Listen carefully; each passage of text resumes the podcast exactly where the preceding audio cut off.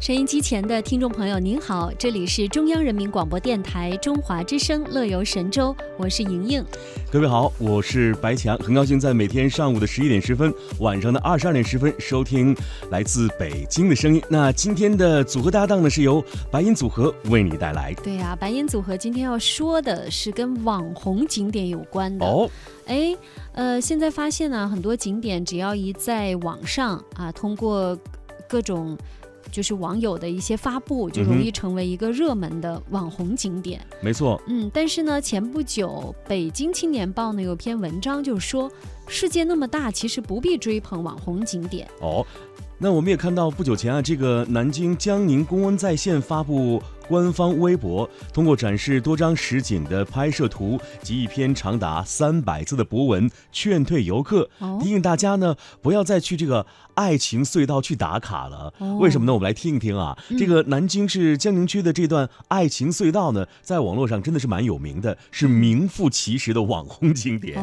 你看这个网友在微信朋友圈和网格上的照片啊，看上去更是美轮美奂，还配上浪漫的文字。呃，又到了去江宁看爱情隧道的季节，于是呢，最美的动人景点让人心生向往，尤其是和爱情联系在一起之后，对年轻人更是有无法抵挡的诱惑力。但是呢，江宁区的警方近日发布了多张实景拍摄图，画面里呢只有生锈的铁轨。凌乱的碎石，两边的树木也极为普通和单调，和网友之前发布的照片啊形成了鲜明的对比，让人觉得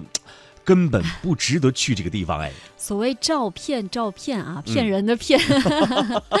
那可能很多网友会这么想啊，说那我到底应该相信谁呢？是相信警方，还是相信呃更多其他网友发布的一些照片呢？没错，呃，但其实呢，这些网友们发布的照片，现在我们都知道啊，嗯尤其女生，无论男生女生啦，嗯自拍以后都喜欢美图修图。是，啊、美颜可嗯能跟真人反差还蛮大的。那嗯同样拍这些景点照片呢，也是网友们在发布之前呢，会选取一些啊、比较独特的拍摄角度，然后呢，经过后期处理，很多都是这样，所以看起来特别的唯美，特别的浪漫。那警方发布的照片呢，其实才是这段铁路最真实的场景，只是一段普普通通的铁路嘛，毫无唯美浪漫可言，跟爱情更是扯不上半点关系啊。所以呢，网友发布的照片是经过修饰的，那修饰太过度呢，就成了一种假象。没错。你看现在网络的力量确实是很强大的。嗯那么很多当地的居民还没有明白是怎么回事的时候啊，